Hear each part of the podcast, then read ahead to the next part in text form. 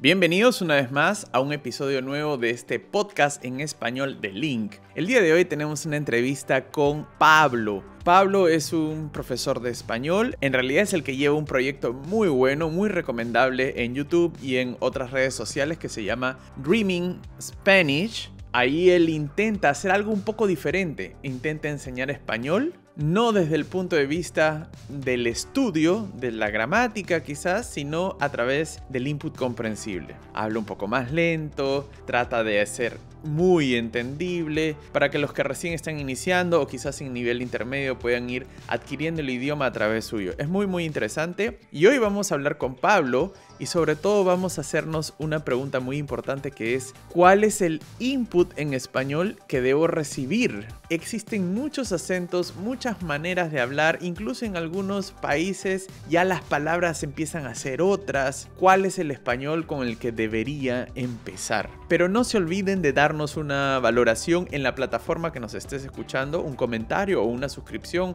ya sea en YouTube, iTunes, Spotify, Google Podcast y espero que esta entrevista les sirva muchísimo. No olvides que en la descripción voy a dejar el enlace al link Link es la plataforma, mi app preferida que yo uso para aprender idiomas. Recientemente acaba de ser lanzada la versión 5.0 de Link, donde podrás encontrar un catálogo inmenso de videos, audios, libros y artículos en decenas de idiomas según el nivel en el que estés aprendiendo. En Link puedes llevar un conteo y una estadística completa de todo el vocabulario y las palabras que estés aprendiendo. Bienvenido Pablo a esta entrevista, muchísimas gracias por, por haber aceptado la invitación a esta entrevista. Yo ya hice una pequeñísima eh, presentación acerca de tu contenido y cómo te he conocido en internet, pero quisiera que quizás antes de empezar con las preguntas tú puedas brevemente eh, contarnos qué es lo que estás haciendo en tus diversas plataformas, a qué te dedicas. Quizás algunos ya te conocen también. Gracias sobre todo a ti, Martín, por, por invitarme. Y sí, ah, nos dedicamos a crear contenido ah, comprensible para personas que aprenden español y ah, sobre todo, no sé, bueno, por ahora es solamente contenido en vídeo. En el futuro quizá expandamos a otros, otros formatos, pero sí, contenido en vídeo en YouTube. Tenemos nuestra propia plataforma, también con contenidos premium para suscriptores. Y sí, nuestra idea, no soy solo yo, estoy yo, pero hay más profesores, personas de diferentes países hispanohablantes. Y nuestra meta es realmente crear un curso completo que pueda servir como recurso principal para alguien para aprender español desde cero hasta el nivel que, bueno, que se divertiría más mirando Netflix y, YouTube y hablando con gente antes que estar viendo vídeos para estudiantes, ¿no? Em, sí, es muy interesante para mí que tú tengas esta cercanía con, con, con, la teoría de la adquisición y que domines este tipo de términos como input comprensible, porque eh, es poco usual, ¿no? Cuando uno se encuentra, no sé, profesores de español, por ejemplo, ni siquiera, ni siquiera solo de español, en general cualquier profesor de idiomas, la gran mayoría, uno no, conoce estos términos, no conoce esta teoría y, muchas veces eh, eh, son los, los profesores, al menos que yo me he encontrado, son escépticos a la idea de aprender un idioma sin tener que sentarse a estudiar, digamos, en, la carpeta y en la. como, como uno lo hacía en la escuela, ¿no? Em, ¿cómo, así, ¿Cómo así tú, tú te encuentras con todo este, toda esta opción, toda esta alternativa de, aprender un idioma em, de una manera diferente? Yo creo que la principal razón es que yo no era profesor, yo no llegué por el camino de enseñar idiomas, sino que yo era, bueno, yo aprendía idiomas y aprendí primero inglés yendo a estudiar al extranjero y luego aprendí japonés bastante bien. Mm. Y con el inglés ya me di cuenta que había aprendido bastantes elementos de la gramática del inglés que no había estudiado nunca. Mm. Pero aún así sabía cuándo usarlos, sabía cuándo algunas, alguna persona decía algo mal dicho en inglés Sabía que estaba mal dicho, aunque no sabía por qué, nunca me lo habían enseñado. Y luego con japonés, que lo aprendí además, pues más basándome en, input y sin estudiar la gramática, sin, sin practicar mm. las reglas gramaticales, pues también me fue muy bien y bueno, me di cuenta que, que había otra manera, ¿no? Una manera pues más, más divertida de aprender idiomas. Sí, tengo una, una, gran pregunta en la cabeza que desde que mm, he visto tus, tus vídeos, eh, te la quería hacer. Y es, eh, yo, yo he visto algunos de tus videos en tu canal y, y veo cómo está muy clara ahí la, la perspectiva del, del, input comprensible, ¿no? Eh, explicas, hablas sobre algunos temas. Primero, con una velocidad más intermedia, como pronunciando bien las palabras, porque entiendo que es para aprendices, ¿no? Para gente que está aprendiendo español. Em, ¿No han aparecido alumnos eh, en, tu canal que te dicen, este, pero es que queremos que hables más sobre gramática, eh, queremos que, nos expliques el subjuntivo, queremos que nos expliques este, cómo la conjugación de verbos, ¿qué le respondes en ese momento? ¿Cómo, cómo les explicas eh, qué es lo que estás haciendo? Ah, sí, sí que de vez en cuando hay comentarios así. Normalmente, pues dejo una explicación muy corta y les mando, les pongo un enlace a la página en la que explicamos el método y explicamos por qué funciona. Mm, mm. Y no me intento pelear con la gente en los comentarios. ok. Eh, ¿Cuáles serían, para alguien que, que, recién está aprendiendo español, quizás tiene un nivel básico, básico intermedio, em, ¿cuáles dirías que son em, los los principales consejos que, tú puedes dar y también las principales dificultades eh, que suelen aparecer en ese camino de aprender español. Ah, bueno, los consejos, eh, el consejo básico es recibir mucho input comprensible, ¿no?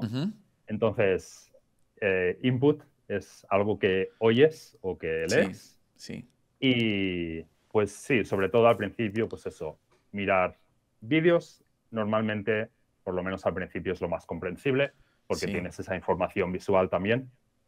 Entonces, es input y es comprensible. Está a un nivel al que, en el que entiendes o porque ya conoces suficientes palabras, que solo hay de vez en cuando alguna palabra que no conoces y ya puedes deducir el significado, o porque en la imagen del vídeo en sí hay suficiente información que te permite ya ir ah, entendiendo el significado de ciertas palabras aunque al principio solo sean palabras importantes, conceptos importantes para la historia, ¿no? Sí. Y los, a ver, los principales problemas que veo que tiene la gente es que les cuesta entender el concepto de input mm. comprensible, ¿no? Mm. Y quizá piensan que input comprensible es una cosa más que haces, es una, una herramienta más, pero que luego lo que has visto en el input luego tienes que ir a revisarlo con flashcards, tienes que ir a mm. practicarlo y tal. No, input es la manera como adquirimos y en sí es suficiente para adquirir el idioma y cuando la gente me pregunta, ¿qué hago después de input si tengo tiempo? Pues más, input. sí, sí, No, y, claro, además em, se confunde muchas veces y se cree que eh, que, input comprensible es algo, o sea, como que la gente lo minimiza a escucha pasiva, ¿no? Entonces uno prende la radio en español, o en, el caso de los que aprenden español, eh, o yo, por ejemplo, ¿no? Que, que, sigo aprendiendo alemán, prendo la radio en alemán y ya, ese es input comprensible. Entonces ya estoy Pero creo que no es así, ¿no? O sea, desde mi, por lo menos desde mi experiencia, em, tiene que ser algo no solamente que esté ahí como de fondo, como, como reemplazo de la música, sino tiene que ser algo de interés, algo que realmente eh, en lo cual yo tenga interés y quiera, quiera escuchar, no sé si con 100% de atención, pero que con lo que yo me pueda conectar, ¿no? O no sé cómo lo ves tú. Sí, tienes que estar prestando atención. Si es algo que está de fondo o quizá no estás haciendo nada más, pero lo estás, bueno, escuchando, Mm. y o no prestas atención o, todavía es muy difícil para, ti. puede ser que haya algún beneficio en términos de acostumbrarte al ritmo, la pronunciación y tal, pero para realmente estar adquiriendo vocabulario, gramática, expresiones y tal, sí, tienes que estar prestando atención. Ah, el tema de activo o pasivo se usa de muchas maneras diferentes, ¿no? Y hay algunas personas que dicen que es pasivo, aunque estés escuchando y prestando atención y te interese mucho, dicen es pasivo porque tú no estás hablando, ¿no? Eh, esta definición de pasivo no creo que sea útil desde el punto de vista del input comprensible. Eh, si estás prestando atención, pues ya estás adquiriendo. Dentro de la atención, pues hay varios niveles, ¿no? Puedes estar pues muy emocionado, prestando mucha atención porque te gusta mucho el tema, hasta el punto que te olvidas de que estás escuchando algo en otro idioma, ¿no? Y eso es ideal, pero, pero no es necesario que cada mm. minuto que pases con input comprensible sea así. Mm. Ahora, con, el, español pasa algo muy eh, particular. Eh, me gustaría saber tu opinión. Y es que eh, existen muchos países donde se habla español, no solamente uno, ¿no? O no solamente dos o tres, sino son no sé cuántos son, pero es todo, casi todo un continente. Europa, en África también se habla español, en, algún país por ahí.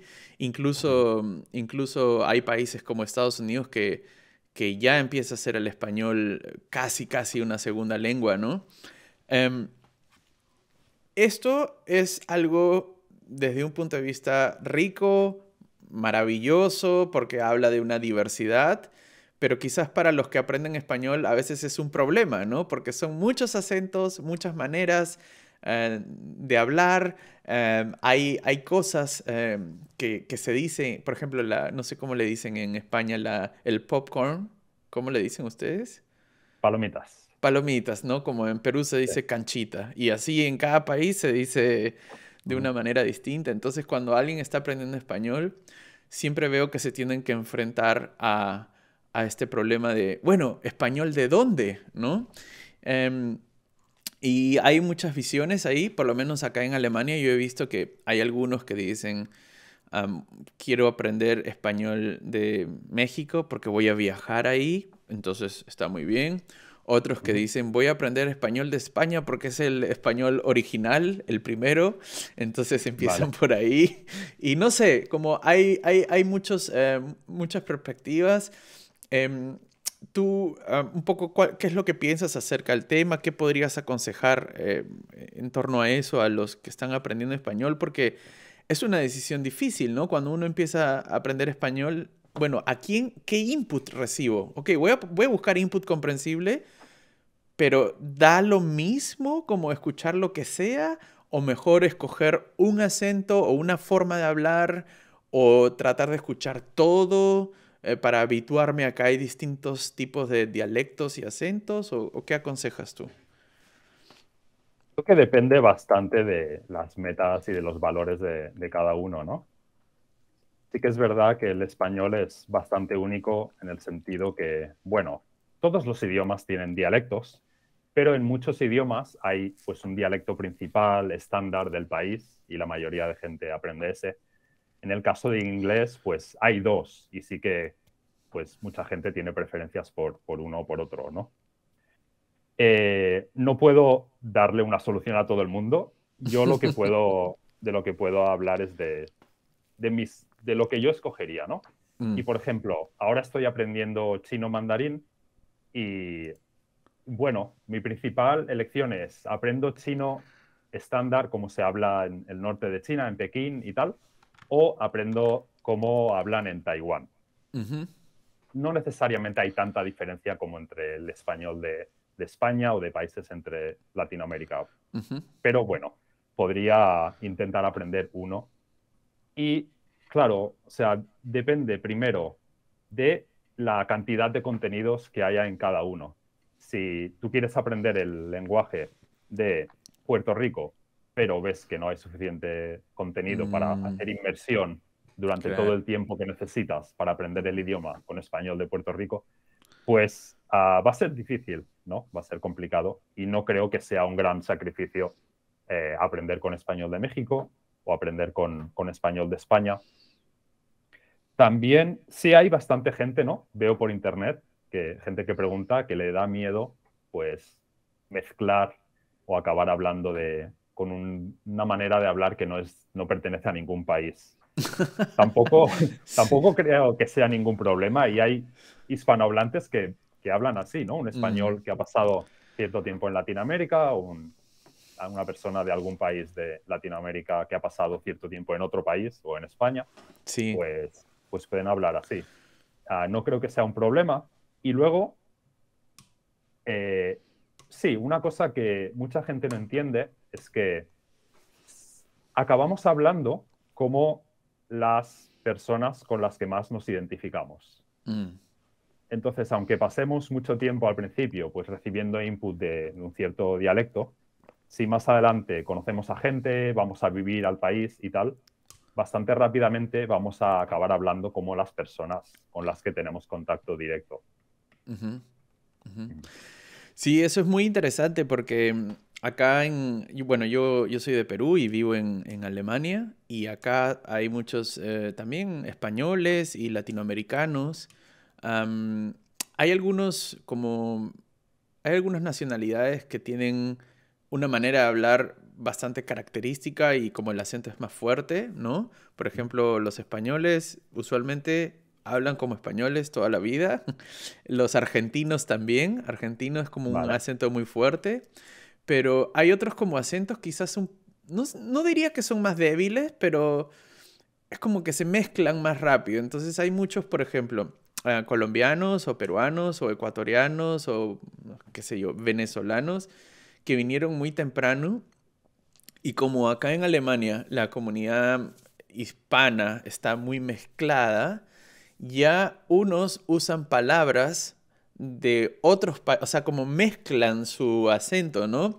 Y por ahí alguien dice, este, em, ¿qué hubo? Así se, así se saludó en, en, Colombia, ¿no? ¿Qué hubo? Me voy a encontrar con unos eh, eh, carnales, así se dice en México, ¿no? Como carnales son amigos en México y en Colombia. entonces, como mezclan formas de hablar y suena gracioso para alguien que recién llega, como, oye, estás hablando como eh, eh, con palabras de un país y palabras de otro, o, tonos o acentos de un país, y por lo menos para mí no representan ningún problema, solamente es interesante y gracioso.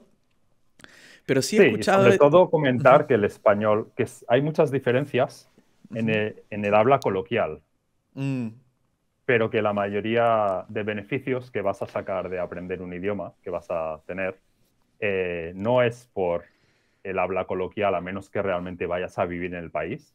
Y en ese caso, sí, aprenderás de ese país, de esa ciudad, de ese barrio, quizás la manera como hablan, pero la mayoría de usos del español, ah, pues va a ser un español más estándar, más, ah, bueno, menos coloquial, ¿no? Y que se parece más ese tipo, ese registro de la lengua se parece más entre diferentes países.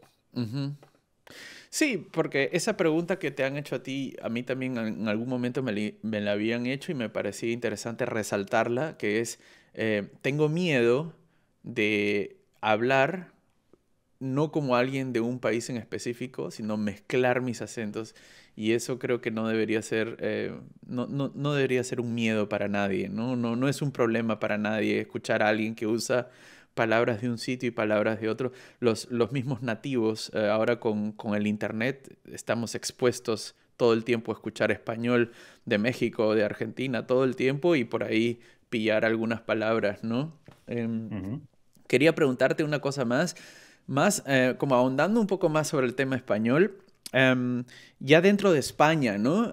entiendo que tú eres español, no sé bien de qué parte, no puedo identificarlo, em, pero en España hay también varios idiomas, ¿no? Incluso, incluso algunos prefieren llamar al idioma idioma castellano, porque en realidad el idioma español em, como hay varios idiomas dentro de España y todos son idiomas españoles, ¿no? Está el, catalán, el vasco, em, bueno, el valenciano, que creo que es casi lo mismo que, catalán.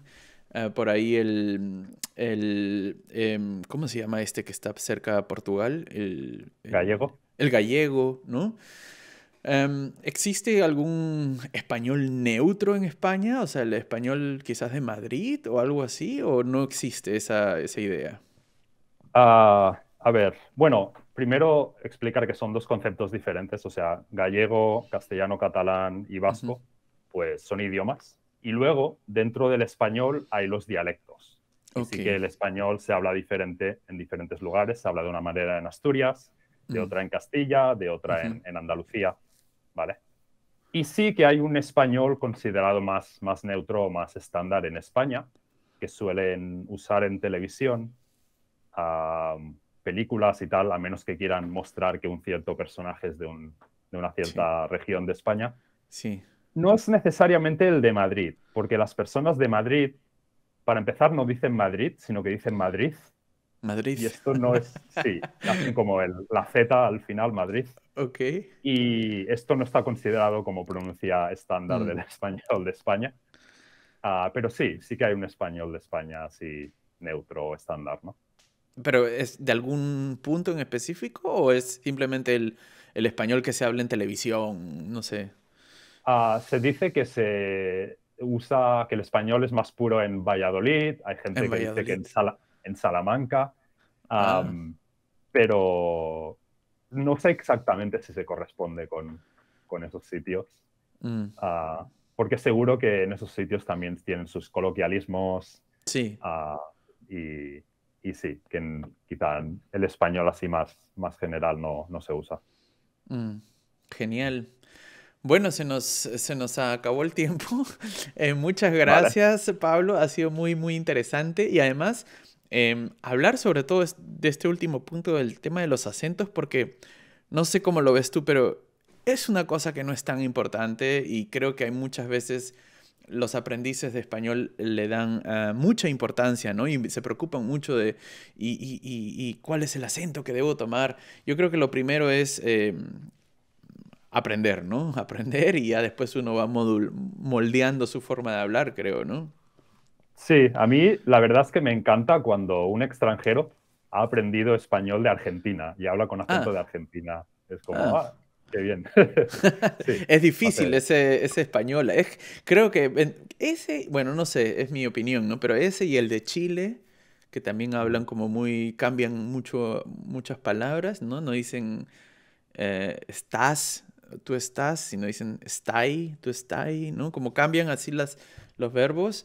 El de Argentina también, ¿no? Em, y, y, bueno, no sé, yo vivo en Alemania y acá también eh, pasa lo mismo. O sea, inclusive ni siquiera territorialmente, ¿no? Porque a veces relacionamos el acento a, a un territorio. O sea, en Argentina se habla así, en España se habla así, en Bolivia se habla así sino acá pasa mucho con el tema cultural. O sea, la comunidad, por ejemplo, turca acá en Alemania, o sea, la comunidad de, que tienen como un trasfondo migratorio turco, o sea, que de padres turcos o familia turca o no sé, pronuncian distinto, o sea, hablan distinto, su, su acento es distinto, ¿no? A pesar de que viven en el mismo, en la misma ciudad que quizás alemanes de, de toda la vida acá, ¿no? Entonces es muy interesante eso.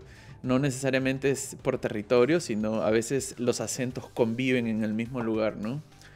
Sí, estatus social. También. cultura, no sé, de la, de la, casa y tal, sí, sí. Se nota en, muchos, en muchos países. Sí, buenísimo. Eh, una vez más, no sé si nos puedes contar dónde te puede encontrar la gente, dónde te pueden hacer preguntas, dónde pueden revisar eh, tu contenido. Pues sí, podéis ir a Dreaming Spanish en, en YouTube, buscar Dreaming Spanish y también a nuestra web, dreamingspanish.com. Podéis ver ahí toda una explicación de nuestro método, ver ah, una estimación de cuánto tiempo os va a llevar llegar a un cierto nivel de español. y, sí, preguntas, pues sobre todo en, los comentarios de, YouTube. De YouTube, perfecto. Listo, muchísimas gracias. que tengas un buen día. Chao, chao. Hasta luego.